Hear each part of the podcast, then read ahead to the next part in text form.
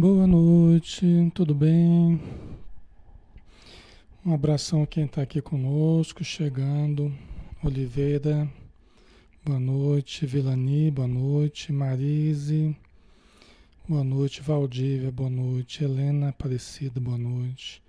Regiane Alvarenga, boa noite. Sônia Pereira.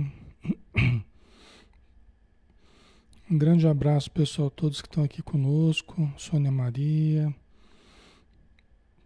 Marise Luiz, Flávio Veloso, Maria da Graça Cubas, Jane Santos, um abraço, boa noite. Tá dando para ouvir bem, pessoal? O som tá ok? Estava ajeitando aqui nosso som. Boa noite, Wesley. Um abraço. Já estamos na hora, né? Já estamos aí chegando às 20 horas, né? Vamos começar fazendo a nossa prece então, tá? Vamos todos unir os nossos pensamentos, nosso sentimento, as nossas vibrações, para juntos pedirmos ao nosso Mestre Jesus que abençoe este momento, que envolva o nosso pensamento e o nosso coração para que pensamento e sentimento possam se unir, de modo a exercitarmos o discernimento, lançando mão dos melhores sentimentos que nós possuímos. Ajuda-nos, Senhor, para que nós tenhamos as melhores intuições, possamos ser amparados, protegidos pela espiritualidade aqui presente, que também ampara, protege e abençoa os espíritos necessitados próximos a nós que sejam socorridos com o teu auxílio, com o teu amor, com a tua luz, Senhor. Muito obrigado por tudo, que assim seja. Ok, pessoal, boa noite. Vamos dar sequência ao nosso estudo, né? Meu nome é Alexandre Xavier de Camargo, falo aqui de Campina Grande. E este é um estudo extensivo da Sociedade Espírita Maria de Nazaré. Quem quiser nos conhecer, Todos os sábados, às 16 horas, temos palestra, passe, e depois temos o atendimento, né, que a gente mesmo realiza com as pessoas que nos procuram, ok? Então vamos lá. Vamos dar sequência no Ser Consciente, livro de Joana de Ângeles, através de Divaldo Franco, livro de Psicologia Transpessoal na Visão Espírita. Nós estamos conversando a respeito da, nós estamos falando da apresentação ainda do livro, estudo 5, nosso, nosso quinto estudo aqui, né? Dando sequência na apresentação do livro, né? E nós falávamos a respeito desse slide aqui. É, o último que a gente conversou, né, foi esse aqui, né? Contribuição da parapsicologia, da psicobiofísica, da psicotrônica, ampliou os horizontes do homem propiciou-lhe o encontro com outras dimensões da vida e possibilidades extrafísicas de realização, que permaneciam soterradas sob os escombros do inconsciente profundo ou adormecidas nos alicerces da consciência. Então, nós já conversamos sobre isso aqui, né, falando das, das ciências que tem surgido nas últimas décadas, né? É, abrindo horizontes para o entendimento dos potenciais que antes eram desconhecidos. Né? Alguns outros mais conhecidos, mas todos eles fazendo parte do potencial divino que nós possuímos. Né? Por isso que ela fala que estava soterrado nos, nos escombros do inconsciente né? Porque todos nós, o nosso inconsciente, nosso inconsciente superior, vamos dizer assim, nós temos a potencialidade divina né, para ser descoberta, para ser exercitada e, e, desenvolvida, né? Aí nós vamos dar sequência, então. Aí continua a Joana de Anjos, né? Antes, porém, de todas essas disciplinas psicológicas e doutrinas parapsíquicas, o Espiritismo descortinou para a criatura a valiosa possibilidade de ser consciente, concitando-a ao, ao autoencontro, à autodescoberta a respeito da vida além dos estreitos limites materiais. Então é interessante aqui, né, que a Joana de Anjos agora ela traz essa, faz essa ponte, né, com o espiritismo, nos dizendo que antes dessas doutrinas todas, né, antes de parapsicologia, psicotrônica, né, psicobiofísica, esses nomes pomposos, né, para estudar essa realidade espiritual que Allan Kardec já havia estudado, né, com o lançamento do livro dos Espíritos, né, com o surgimento do Espiritismo, o Espiritismo já vem estudando a realidade do espírito, do potencial da, da criatura, né, do potencial superior, da mediunidade, dos potenciais metafísicos. Né? O Espiritismo já vem desde o século XIX, né, a partir do Livro dos Espíritos, 19 de abril de mil, 1857. Né? Então, é, aí está a anterioridade da doutrina espírita, né? Inclusive antes mesmo, falando de ciência, né? Antes mesmo da ciência oficial falar sobre a origem das espécies, né? Porque o livro de Darwin, que foi um marco para a ciência, né? É, que revolucionou a ciência com a palavra evolução, veio depois do livro dos Espíritos. E o livro dos Espíritos já falava sobre, já falava sobre evolução. Numa visão de evolução muito mais ampla e muito mais profunda, inclusive, do que Darwin desenvolveu no seu livro, né? Em 1858, a teoria das espécies, né? De Darwin. Então, o espiritismo que nós sabemos que devagarzinho ele vai ter os seus postulados todos comprovados, né? Nós sabemos que, como os Espíritos trouxeram essa revelação, é, essa revelação veio antes do conhecimento da ciência, né? porque veio por vias mediúnicas, não veio pelas vias dos sentidos físicos, em que a ciência se baseia, a ciência materialista, né? Então veio por via do sentido espiritual, da mediunidade, veio como uma revelação mesmo, né? Que os espíritos trouxeram para fazer a humanidade avançar. Né? Então, tudo isso vai ser comprovado devagarzinho. E a Joana de Ângeles, aproximando a transpessoal da doutrina espírita, ela, ao mesmo tempo, ela aproxima os autores da transpessoal, os autores de hoje, da atualidade, no campo científico, filosófico, né? psicológico, vai atualizando o conhecimento espírita, né? É, é, que se coloca de par com a ciência. Né? O Allan Kardec até disse né? que não há mal algum né, do Espiritismo andar de par com a ciência. Né? Pelo contrário, né? ele só ganha.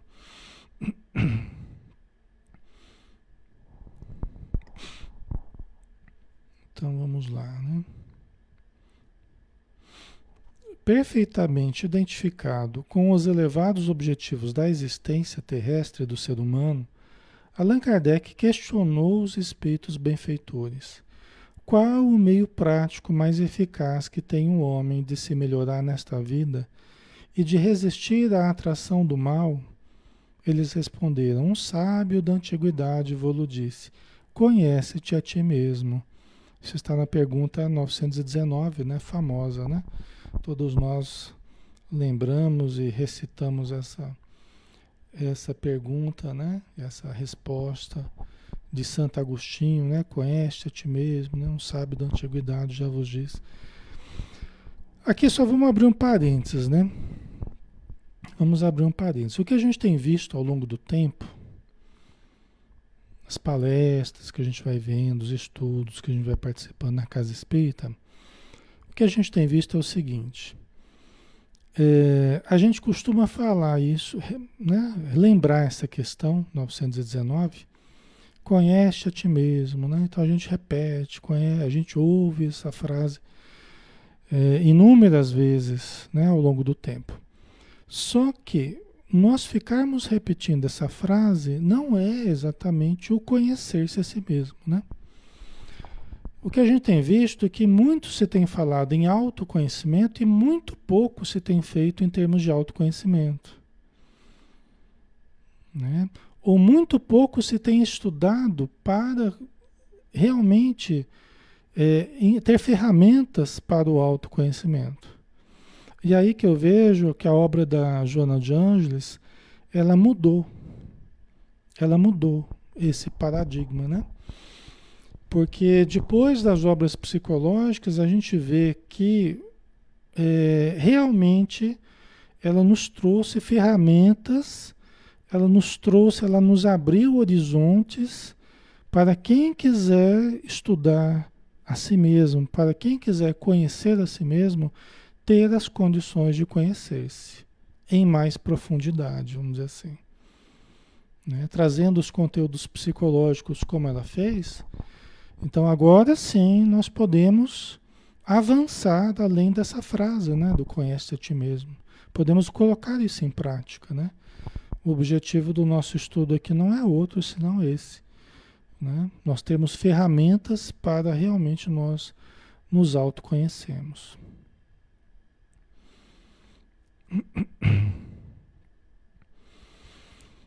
Comentando a resposta, Santo Agostinho, espírito, entre outras considerações, explicitou: O conhecimento de si mesmo é, portanto, a chave do progresso individual.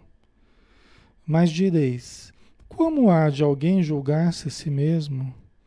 Não está aí a ilusão do amor, do amor próprio, para atenuar as faltas e torná-las desculpáveis? O avarento se considera apenas econômico e previdente. O orgulhoso julga que em si só há dignidade. Né? Então, muito interessante, né? Muito interessante essa questão, né? Que o Allan Kardec ele, ele coloca, né? Ele questiona, mas como é que a gente faz para aplicar isso aí, né? O autoconhecimento? Porque né, o avarento normalmente ele só ele só se julga previdente, né? A pessoa nunca aceita que é avarenta, né? O orgulhoso também não se vê como como orgulhoso, né? É, então como é que a gente faz se nós costumamos ter um eu tão cego? Né? Se nós costumamos ter um eu tão cego para as nossas próprias necessidades, como é que a gente faz, né? E aí que Santo Agostinho ele nos, nos ensina como é que nós podemos fazer, né? Vamos ver aqui. Isto é muito real, mas tendes um meio de verificação que não pode iludir-vos. Quando estiverdes indecisos sobre o valor de uma de vossas ações, inquirir como a qualificaria se praticada por outra pessoa. Né? Quer dizer, quando a gente estiver em dúvida a respeito de, da avaliação do nosso próprio comportamento, da nossa atitude, é só nós abstrairmos né? e olharmos o nosso comportamento visto de longe. Se fosse outra pessoa fazer o que a gente está fazendo, como é que a gente avaliaria o que a gente está vendo no outro, né? Então isso é uma pista que pode nos ajudar, né? São elementos que podem nos ajudar na, na avaliação correta, né? Embora aí ainda a gente veja alguma dificuldade para avaliar, né? Porque quando nós avaliamos alguém de fora, né? Quando nós avaliamos alguém de fora, muitas vezes nos escapam a intenção da pessoa, a intenção profunda da pessoa. Né? Então nós podemos ter mais elementos para avaliar, mas ainda assim é um processo um tanto falho. Tá?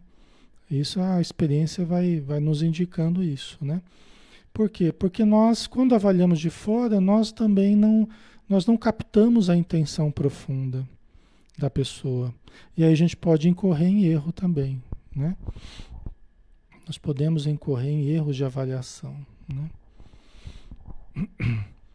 E às vezes a gente tem dificuldade de entender é, de avaliar melhor as nossas próprias atitudes por nos faltarem elementos. Por exemplo, a gente vai ver ao longo desse livro que é, quando nós não estamos conscientes da influência do ego sobre o nosso comportamento, né, o próprio livro está dizendo, é o ser consciente. Então, quando nós não temos essa consciência, nós nem sabemos do ego, nós nem sabemos como é que o ego age na nossa mente. Então, a gente não sabe das armadilhas do ego. Então, a gente tem menos facilidade para avaliar a nossa atitude. Quando a gente vai estudando, vai entendendo como é que funciona o ego, a relação com o self, tudo isso a gente vai desenvolver ao longo do livro, né? Aí a gente começa a avaliar melhor, né? A gente começa a avaliar melhor e a gente vê a importância da intenção profunda das pessoas. E às vezes a gente avalia de modo superficial, né? mas a intenção profunda delas é muito importante. Né? Então vamos lá, continuando com Santo Agostinho, né? É, e prosseguiu: dê balanço no seu dia moral, para, a exemplo do comerciante, avaliar suas perdas e seus lucros. E eu vos asseguro que a conta destes será mais avultada que a daqueles. Se puder dizer que foi, foi bom o seu dia, poderá dormir em paz e aguardar sem receio despertar na outra vida. Né? Então, eu sei que vocês já conhecem isso aqui, eu não vou ficar batendo muito nesse, nesse aspecto, porque isso aqui vocês já cansaram de ouvir nas palestras, né? Para a gente fazer um balanço diário das nossas atitudes, a gente pesar onde a gente acertou, onde a gente acha que errou. Esse trabalho de autoanálise é extremamente importante, né? Isso é extremamente útil. Até para a gente, percebendo que errou, se dispor à mudança né? Todos os dias, não esperar ficar, ficar juntando material, né? Não ficar juntando conteúdos, juntando experiências, às vezes complicadas, né? Então a gente fazer diariamente esse balanço. Pode ser por escrito, pode ser só no pensamento. Um diário é interessante, escrever alguma coisa é interessante. Tá? Nesse momento de autoencontro, é um momento interessante da gente pedir ajuda para o nosso espírito protetor. Para que a gente possa, enquanto a gente estiver é, escrevendo ou pensando a respeito do dia, a gente tenha intuições que ele nos aponta a respeito de situações que a gente poderia ter feito diferente. Tá? Então é interessante, né? Às vezes até o às vezes até se a gente está escrevendo nesse trabalho de autoconhecimento, né? Nós podemos até exercitar a própria psicografia. Por quê? Porque naquele momento o Espírito Amigo está lá nos ajudando, nos inspirando para que nós façamos nosso trabalho de autoconhecimento. Acaba sendo um, um trabalho a quatro mãos, vamos dizer assim, né? Nós com a ajuda do nosso Espírito Protetor. A Adri Metelo colocou: o que é ego? Ego é uma parte da, da nossa mente. É uma, é a nossa mente é dividi, dividida em três partes, tá? Só de forma bem ampassã, né? É dividi, dividida em é, ego, inconsciente e self, ou superconsciente, tá? Então, o ego é a parte que faz a ponte com o mundo de fora. É a parte, a parte da nossa mente que entra em contato com o ambiente. Por exemplo, aqui agora eu estou usando o ego.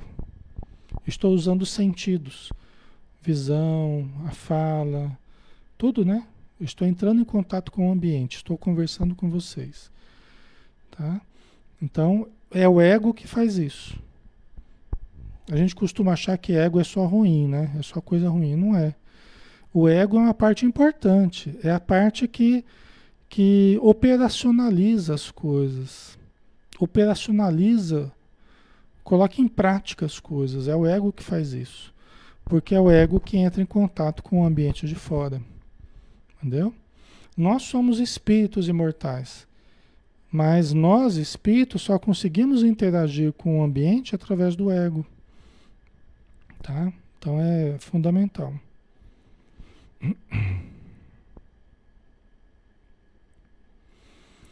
Ok, vamos lá.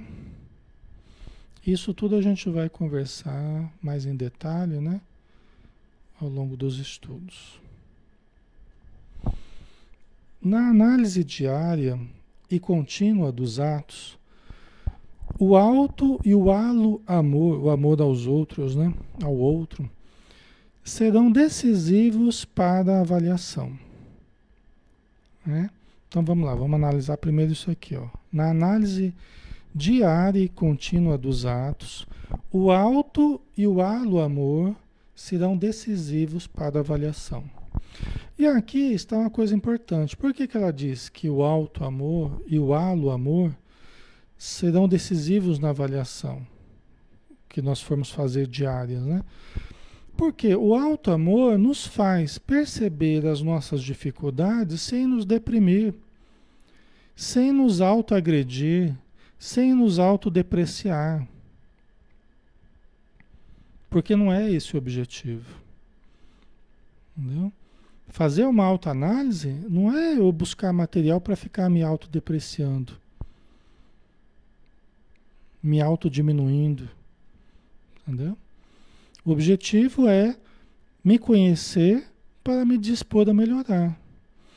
E também o halo amor deve considerar eh, o que eu poderia fazer em benefício do próximo, que eu também deixei de fazer né? Por isso que o conhecimento do Evangelho é importante, porque na hora da, da, da autoanálise, quando nós temos conhecimento dos conceitos evangélicos, nós temos um roteiro para nos perguntar assim: peraí, vamos jogar a luz do Evangelho aqui nas minhas atitudes de hoje.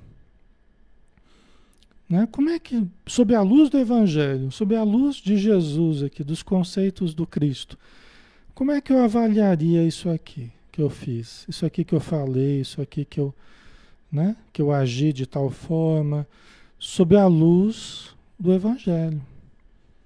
Não faz sentido? A gente, a gente tem uma lucidez, uma clareza muito maior quando a gente vai analisar sob a luz do Evangelho. E sob a luz do Evangelho, o que, que a gente encontra? Jesus também falando, ó, amar ao próximo como a você mesmo. Então nós não podemos partir da autodestruição, da autodepreciação, não é? Por isso que ela fala em alto amor e alo amor, né? Para que a gente possa fazer uma análise justa, mas uma análise caridosa, até conosco mesmo, né? Nós precisamos ser caridosos conosco mesmo também, né? Precisamos entender que no momento eu estou como eu estou. Eu não estou diferente de como eu estou. Eu estou assim. Então eu ainda ajo assim, do jeito que eu estou, no momento evolutivo que eu estou. Seria injusto também né, eu me cobrar demasiadamente por coisas que eu ainda não, não consegui fazer, não consegui colocar em prática. Nem cobrar os outros também daquilo que eu não consigo fazer. Não é? Então aí a gente precisa ter uma análise também caridosa conosco e com os outros, né? Deve fazer parte da nossa análise esse esse alto amor, né? Esse alto perdão é fundamental, tá?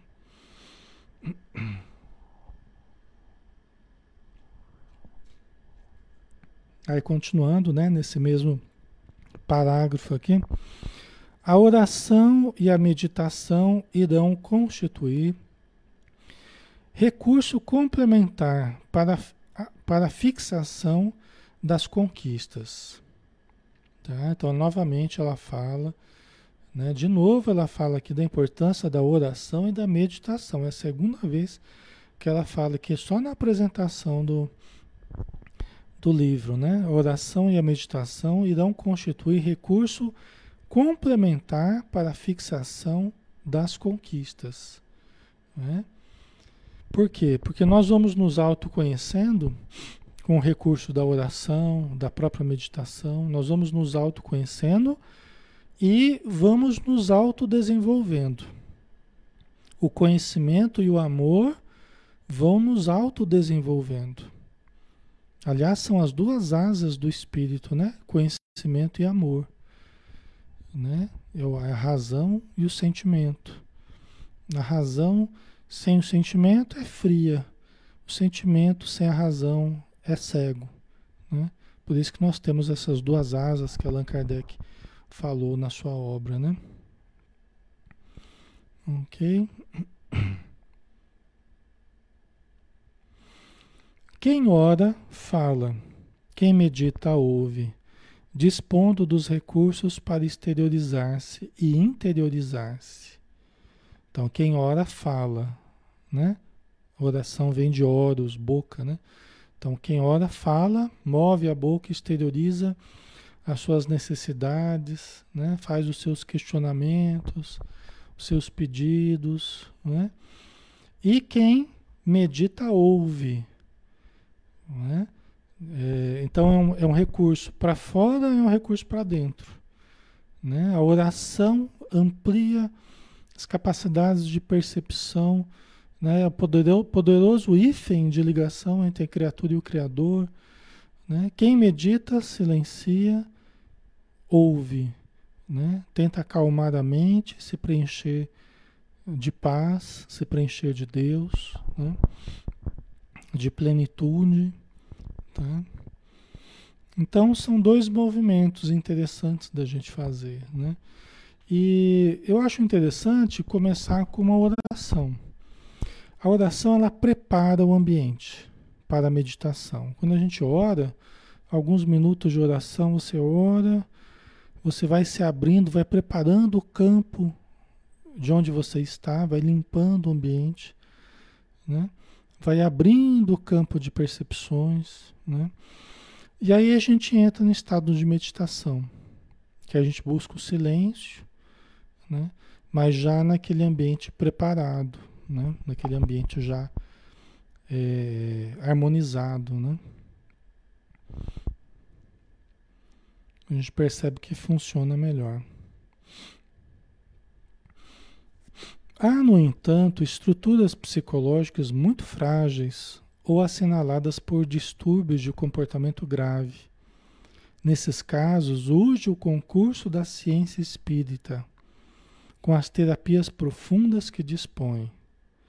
E, de acordo com a intensidade do distúrbio, torna-se necessária a ajuda do psicoterapeuta conforme a especificidade do problema, que será equacionado pela psicologia, pela psicanálise ou pela psiquiatria. Tá? Então vamos analisar isso aqui. Primeira coisa, né? Ela falando de estruturas psicológicas muito frágeis ou assinaladas por distúrbios de comportamento grave. Tá? Então você coloca aí os problemas que a gente atravessa, as nossas fragilidades. Né? Essas estruturas psicológicas frágeis, né? todos nós temos as nossas fragilidades. Tá? Uns um pouquinho mais do que outros, as inseguranças, os complexos, os conflitos. Cada um de nós tem as suas dificuldades, tá? É, aí ela propõe, né, o concurso da ciência espírita, com as terapias profundas que dispõe. Que terapias são essas da ciência espírita? Ora, a terapia justamente da oração, a terapia da meditação, a terapia do passe, né? a terapia da desobsessão, a terapia da palestra, do estudo, a terapia da caridade, da assistência social. Tá? São terapias valiosíssimas, a terapia da leitura. Tá? São os recursos que normalmente nós indicamos para as pessoas nas casas espíritas, nos atendimentos fraternos que elas fazem, certo?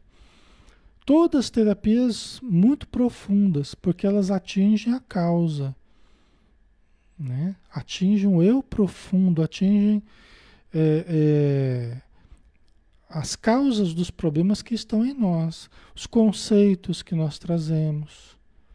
muitas vezes equivocados, os sentimentos desarmonizados que nós trazemos. Né? Então, essas terapias na, no Espiritismo elas são muito profundas, elas não são superficiais, elas agem no perispírito, agem na mente das pessoas. Tá? Tem repercussões também no corpo físico, mas atingem principalmente a causa, né, que depois terá os seus reflexos na matéria. Certo? Ok. E de acordo, conforme ela diz aqui, né, de acordo com a intensidade do distúrbio, torna-se necessária a ajuda do psicoterapeuta, conforme a especificidade do problema, que será equacionado pela psicologia, de uma forma ampla, né, dos problemas psicológicos que nós podemos vivenciar. Ela costuma indicar a psicanálise para as questões mais de ordem sexual, né? Os problemas mais de ordem sexual, ela, a Jona de Anjos costuma indicar a psicanálise, né? É, muitas vezes com situações ligadas à infância, né, aos primeiros anos de vida, tal, que a psicanálise vai muito nesse sentido. A minha formação é em psicanálise, né? Sou psicólogo com formação em psicanálise. É, mas eu fui, eu fui desenvolvendo meu trabalho mais no campo da psicoterapia transpessoal, tá? indo mais na direção do, do espírito, né? E aqui ela fala também da psiquiatria, né? Porque quando a gente lida com problemas em que apenas a conversa, né? O relembrar dos fatos, o desabafo, né? É, mesmo o relaxamento que a gente faça, né, algumas técnicas que a gente usa, e que não dá resultado, porque o paciente está é, tendo uma descompensação, muitas vezes bioquímica, no seu sistema nervoso, né? Então ele precisa da medicação. Então, em muitos casos, nós precisaremos da medicação. Tá? Não é demérito nenhum né? A pessoa quando precisa tomar a medicação, não é demérito nenhum, né? Então assim, quando houver necessidade, a gente precisa entrar. Quando for indicado, eh, consegue-se um resultado melhor junto com a medicação, tá? Muitas vezes quando a gente atende a pessoa e que ela ainda não foi atendida pelo psiquiatra e não está tomando remédio ainda, muitos casos a pessoa começa a melhorar mesmo sem a medicação. Aí é até melhor, né? Porque ela começa a melhorar com a terapia sem o concurso do remédio. Aí não vai gerar uma dependência, né? Uma dificuldade depois de tirar o remédio, porque ela vai sentir os benefícios da terapia e vai buscando as causas dos problemas, coisa que o remédio não vai fazer, né? O remédio ele vai ajudar nos efeitos, mas ele não vai atingir as causas, tá? Ele vai ajudar numa compensação é bioquímica, né? neurológica, é, do sistema nervoso, mas não vai levar ao conhecimento das causas. Ele vai dar uma base para que a gente venha conversar e entender dos porquês, né? Mas somente essa base, tá? Ok. Então vamos lá. Vamos ver se a gente termina essa, essa apresentação hoje, né?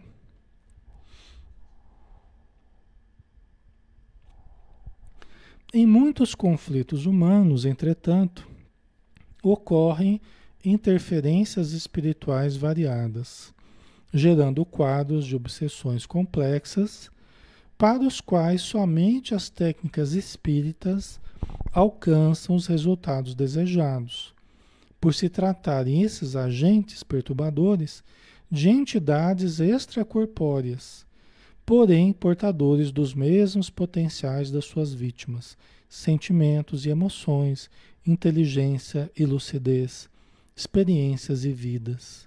Tá? Então, o que, que ela está dizendo aqui? Nós todos já conhecemos né, é, das interferências espirituais. Tá?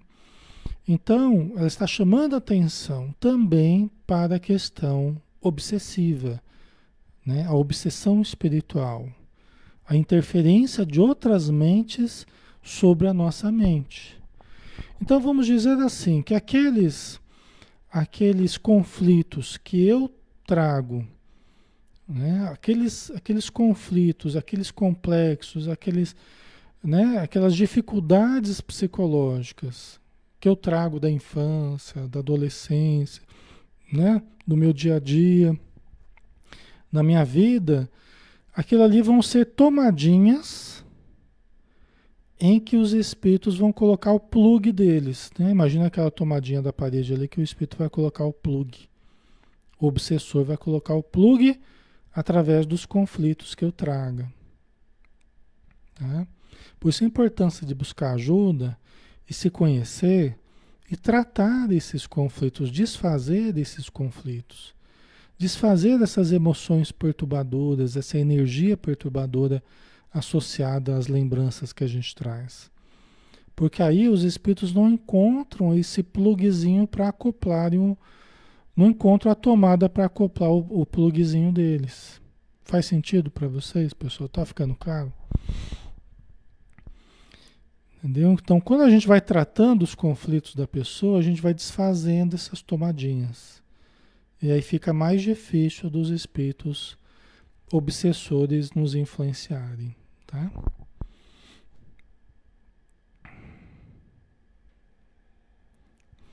Ok. É... Quanto mais nós nos conhecemos e quanto mais nós vamos nos trabalhando, né, mais nós conseguimos nos proteger, vamos dizer assim. Quanto mais nós nos amamos e vamos trabalhando esses conflitos, mais nós vamos nos protegendo né, dessas influências perniciosas dos espíritos obsessores. Né? Nós vamos nos trabalhando, nos amando e nos tornando menos propensos à obsessão. Menos, tá, pessoal? Menos propensos. Não quer dizer que nós não estejamos é, sujeitos, todos nós estamos sujeitos à obsessão mas a gente fica mais protegido, porque a gente está se conhecendo mais profundamente, a gente está se amando, está se tratando mais profundamente, então isso vai tendo um efeito benéfico para nos libertar da obsessão, tá? Certo? Deixa eu ver o que mais ela colocou aqui.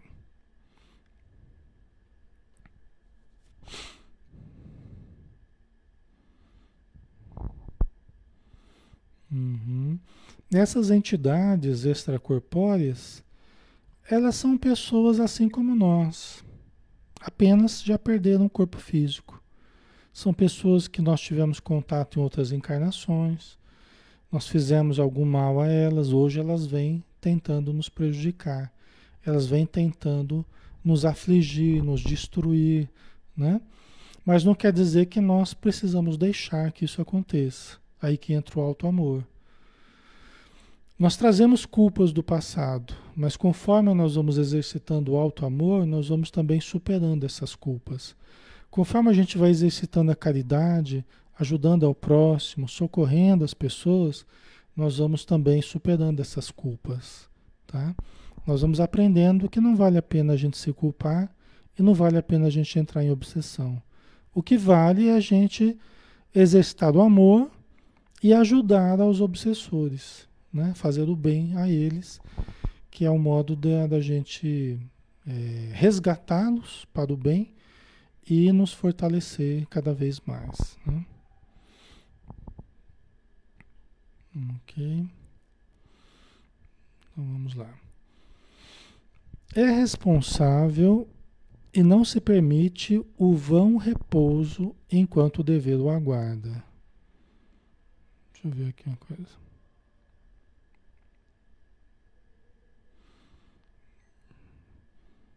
Deixa eu ver. Uhum. Peraí, que eu, deixa eu só dar uma olhadinha no livro aqui. Talvez eu tenha copiado errado aqui. Um momentinho só, pessoal. Deixa eu só dar uma olhadinha aqui. Às vezes na hora de digitar, a gente digita, acaba perdendo um pedaço aqui. Deixa eu ver. Hum. Aqui. Ah, tá. Deixa eu ver aqui. Só um pouquinho. Uhum. É, em muitos conflitos humanos, entretanto, ocorrem interferências espirituais variadas, gerando quadros de obsessões complexas para os quais somente as técnicas espíritas alcançam os resu resultados desejados, por se tratarem esses agentes perturbadores de entidades extracorpóreas, que é o que a gente estava falando, né? Através da desobsessão, as reuniões mediúnicas, né? é, nós vamos conseguindo atender a esses espíritos que estão tentando nos obsediar, né? Ou estão nos obsediando. Tá. É, esses agentes perturbadores de entidades extracorpóreas, porém, portadores dos mesmos potenciais das suas vítimas, sentimentos e emoções, inteligência lucidez, experiências e vidas. Tá. São seres como nós, né? Por isso, carecedores do melhor amparo, do melhor atenção. Aí eu acho que eu pulei um pedacinho aqui que é muito importante, que eu acabei não colocando. Ó. O ser consciente é austero, mas sem carranca. É, é austero, mas sem mau humor, vamos dizer assim, né? É austero, é firme, né? mas sem carranca. É jovial, porém sem vulgaridade. É complacente, no entanto, sem conivência. É bondoso, todavia, sem anuência com o erro. Ajuda e promove aquele que lhe recebe socorro, seguindo adiante sem cobrar retribuição. Né? Então vamos analisar, né? O ser, é consci... o ser consciente é austero, porque o livro se chama o ser consciente. Né? Então, o que, que é nos tornarmos conscientes? é sermos austeros, mas sem carranca. Né? Jovial, porém sem vulgaridade. Aí está uma grande confusão também, né? Assim como a gente confunde ser firme com, com ser cruel ou ser é, um ditador, né? A gente também confunde jovialidade com vulgaridade. Então vejam que o nosso trabalho é um trabalho de buscar o equilíbrio, né? É um trabalho de buscar com discernimento o equilíbrio do nosso comportamento, né? Então, é, até os espíritos nos falam, né? Para nós sermos é, moderados na alegria, né? E resignados na tristeza, né? Porque muitas vezes na alegria a gente exagera, né? A gente exagera, entra numa euforia que beira o transtorno bipolar, né? E na tristeza a pessoa se afunda também, né? Se entrega aos fenômenos de tristeza, é, deveria ser mais resignada, mas no sentido positivo, né? Também moderar as expressões da tristeza, né? Então, por isso que a gente a está falando aqui do equilíbrio, né? A jovialidade, porém sem vulgaridade, né? É complacente, no entanto, sem conivência. Uma outra coisa que a gente costuma errar, né? As pessoas também confundem bondade, complacência com conivência. Né? Então acabam sendo querendo ser boas demais, né? É, acaba sendo bondosa em excesso, porque se torna conivente com o erro. Né? Isso é uma coisa também que a gente precisa achar o ponto de equilíbrio. Não estou dizendo que é fácil achar o equilíbrio, mas estou dizendo que é necessário acharmos o ponto de equilíbrio. Cada um de nós vai ter que procurar o seu ponto de equilíbrio. Né? E assim vai aprendendo com erros e acertos vai aprendendo, né? Mas nós precisamos achar esses equilíbrios aqui, né? É, é complacente, no entanto, sem conivência. Então, se for preciso chamar a atenção, vamos chamar a atenção. Se for preciso é, se posicionar, né? Vamos nos posicionar. Senão a gente acaba tendo um comportamento é, de pusilanimidade. Sabe o que é pusilanimidade? A pessoa pusilânime é a pessoa acovardada moralmente. É a pessoa que não se posiciona moralmente. Não é uma qualidade, é um defeito. Né? Na hora em que nós precisávamos nos posicionar, né? precisávamos dizer que não, né? a gente se acovarda moralmente, né? e isso é uma atitude pusilânime, que os espíritos não, os espíritos amigos não, não, não aprovam essa atitude. Né? É, é bondoso todavia sem anuência com o erro. É bondoso, todavia sem anuência com o erro. Né? Novamente, é essa questão que a gente, a gente resvala, né? através da bondade, a gente quer ser muito bonzinho. Né? Até no livro Nosso Lar a gente vê isso, né? que não é só na matéria que acontece isso, lá no plano espiritual acontecia isso também. Lá na cidade Nosso Lar, o André Luiz conta, no primeiro livro dele, Nosso Lar, o Lises conversando com ele e tal, falou, olha, o nosso lar, algum tempo atrás, padecia problemas enormes. Porque o governador que tinha antes, talvez por excesso de bondade, ele começou a deixar muita coisa errada acontecer. Entendeu? Aí entrou um outro governador que colocou ordem na, colocou ordem na casa, né? Aí teve lá aquela revolta que o André Luiz conta no nosso lar, mudanças no sistema de abastecimento, alimentação, não sei o quê. Foi uma confusão. Né? Mas a gente vê que até mesmo no plano espiritual, os espíritos se equivocam às vezes. Você viu, o próprio governador de nosso lar se equivocou no dizer do próprio Lísios, né? Né? Talvez por excesso de tolerância, por excesso de bondade, por excesso.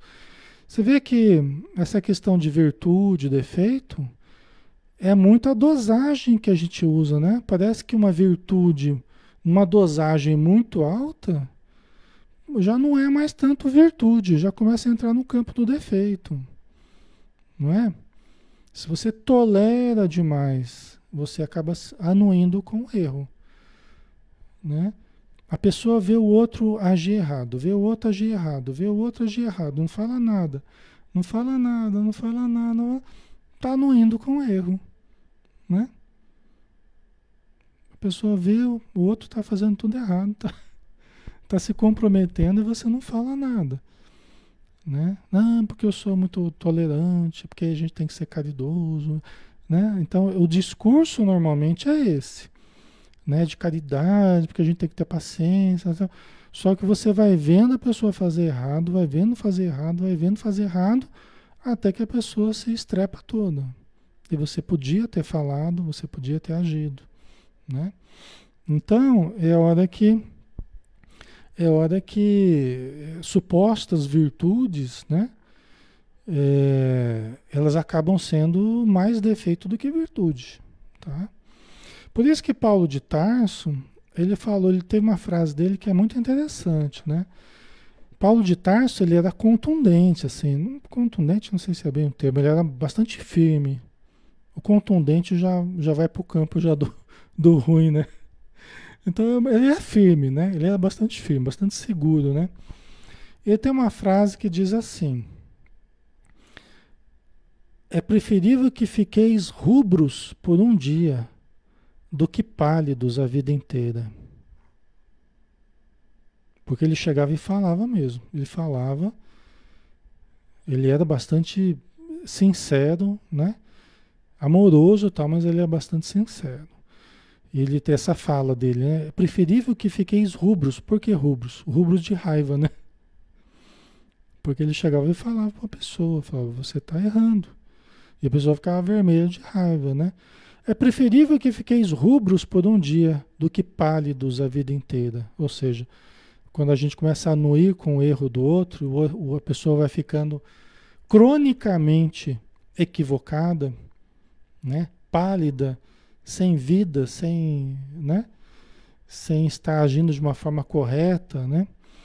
É preferível que fiqueis rubros por um dia do que pálidos a vida inteira, né?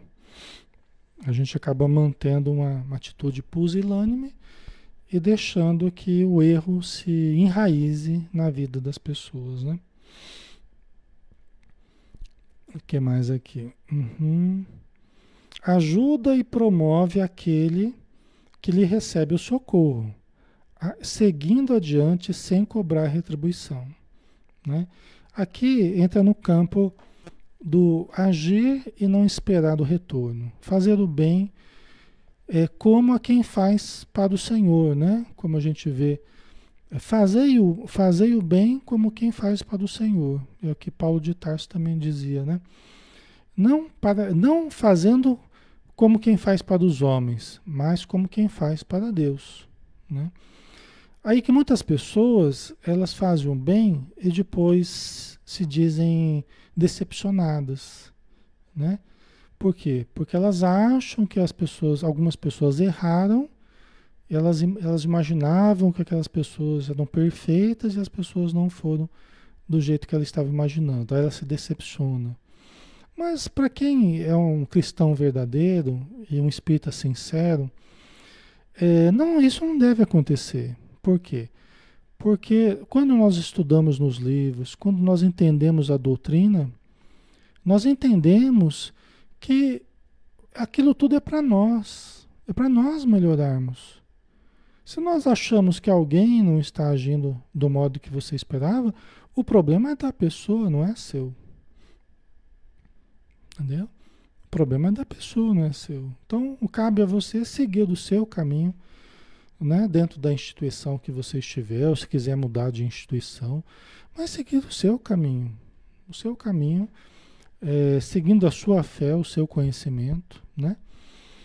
E também compreender e perdoar que os outros não são perfeitos, assim como nós, que às vezes julgamos, não somos perfeitos, né? Então, ajuda e promove aquele que lhe recebe socorro, seguindo adiante, sem cobrar retribuição, né? Isso aqui é muito importante, né? Ok?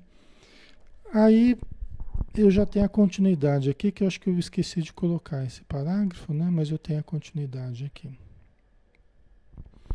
É responsável, ó, isso é importante, é responsável, ser consciente é responsável e não se permite o vão repouso enquanto o dever o aguarda. Conhecendo suas possibilidades, coloca-as em ação sempre que necessário, aberto ao amor e ao bem. Né? Então aqui é muito importante, ela nos chama a atenção da nossa responsabilidade, né? Da nossa responsabilidade. Quer dizer, se somos responsáveis, se nós assumimos responsabilidades, nós não podemos admitir o vão repouso. Né? Lógico que há momento para o repouso. Há momento para o repouso. Assim como há momento para o trabalho.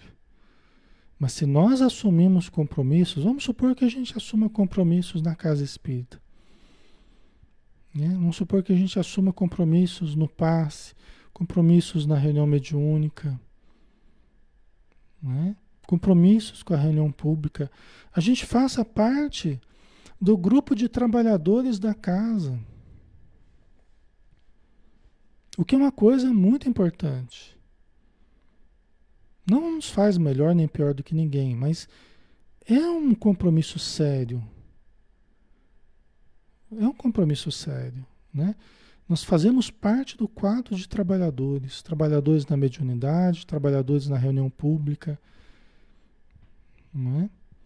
E quando nós começamos a, a esquecer né, dos compromissos que a gente tem? Aí fica difícil, né? Sabe um pensamento que deve estar na mente de qualquer pessoa que é um trabalhador espírita, dentro de uma casa espírita, por exemplo? Eu tenho um compromisso, eu tenho uma reunião mediúnica, por exemplo. Ah, mas eu, hoje eu, eu quero ir para a praia. Eu quero ir para a praia. Ou então vou ficar um dia a mais na praia, podia voltar porque tinha reunião mediúnica. Ah, eu vou ficar um dia a mais na praia. A maioria das pessoas não vê problema nisso, né? Só que quando você é um trabalhador e a espiritualidade conta com você, sabe o que, que você tem que pensar? É assim: como ficaria este grupo se todo mundo fizesse como eu estou querendo fazer? Como esse grupo ficaria se todo mundo fizer do jeito que eu estou querendo fazer? Já pensou se todo mundo pensar do mesmo jeito? E todo mundo resolver faltar um porque foi na praia, outro porque foi numa festa, outro porque foi lá, outro por, né? por motivos a princípio fúteis, né? vamos dizer assim. Como é que ficaria o trabalho na reunião mediúnica? Como é que ficaria uma reunião pública? Se todo mundo que é trabalhador, que faz parte do quadro de, de trabalhadores da casa espírita, resolver pensar, ah, hoje não tem problema faltar, porque eu preciso faltar para não sei o quê. Porque eu vou passear não sei onde. Já pensou se todo mundo pensar assim? Acaba o centro. Acaba a reunião mediúnica. Acaba a reunião pública. Só vai ter o, o dirigente e as cadeiras. Né? Então é uma coisa para a gente pensar. Né? E isso eu estou falando não é para os participantes da casa espírita, eu estou falando para os trabalhadores da casa espírita. Não são para os participantes eventuais, que a gente entende, as pessoas que vêm e vão e vão buscar o passe, vão buscar ajuda, assistir a palestra. A gente entende, são pessoas que estão se aproximando da casa espírita, do espiritismo, nem compreende direito ainda a doutrina espírita. Mas nós estamos falando aqui dos trabalhadores espíritas, do grupo que mantém a casa. Já pensou se todo mundo pensasse assim? É assim que a gente tem que pensar. Olha que você pensa em faltar, mas e se todo mundo pensar em faltar hoje? E se todo mundo pensar que nem eu estou pensando, o que, que acontece com o centro? Acaba o centro. Naquele dia não vai ter reunião, naquele dia não vai ter reunião mediúnica. Entendeu? Então é uma coisa para a gente pensar, pessoal. É assim que se desenvolve o senso de dever. É assim que se desenvolve o pensamento coletivo de um grupo que mantém uma casa espírita. É assim que se mantém. Porque senão, de outra forma, é, as pessoas só se mantêm dentro de um egoísmo muito grande, né? em que só olha para as suas necessidades. Aí o prazer, né? Sempre competindo, né? E aí que Jesus falava, né? Aí uma coisa séria que Jesus falava, oh, é mais difícil um rico, um rico entrar no reino dos céus do que, do que um camelo passar no buraco da agulha, né? Porque geralmente quem tem mais dinheiro é mais liso nesses momentos, pessoal. Quem tem uma vida mais precária geralmente pega mais firme. Quem tem mais dinheiro é onde a pessoa mais se perde. Porque são aqueles que menos compromisso assumem, menos compromisso mantêm. Tá? É uma coisa para a gente pensar, muito sério isso. Né?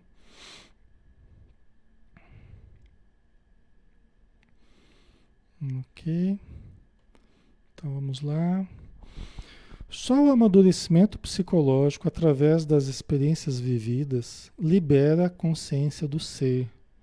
Olha só, só o amadurecimento psicológico, através das experiências vividas, libera a consciência do ser.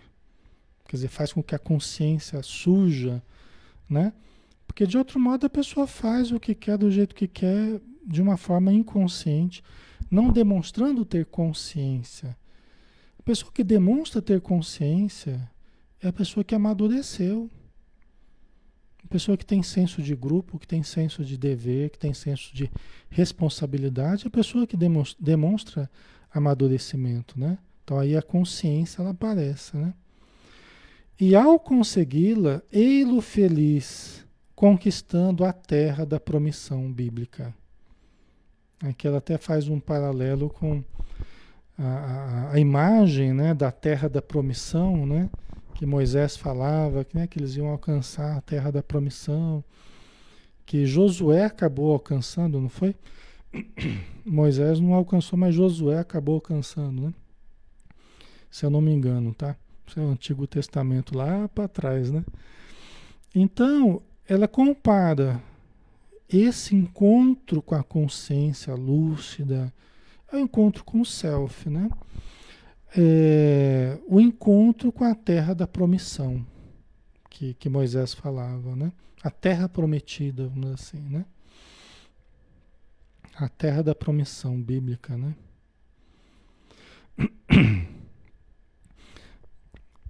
Este modesto livro, que ora trazemos a análise do caro, a análise do caro leitor, pretende, sem presunção, auxiliá-lo na conquista da consciência. Não apresenta qualquer técnica nova ou milagrosa. Estuda algumas problemáticas humanas à luz da quarta força em psicologia, psicologia transpessoal, né? colocando uma ponte na direção da doutrina espírita que é portadora de uma visão profunda e integral do ser. Né?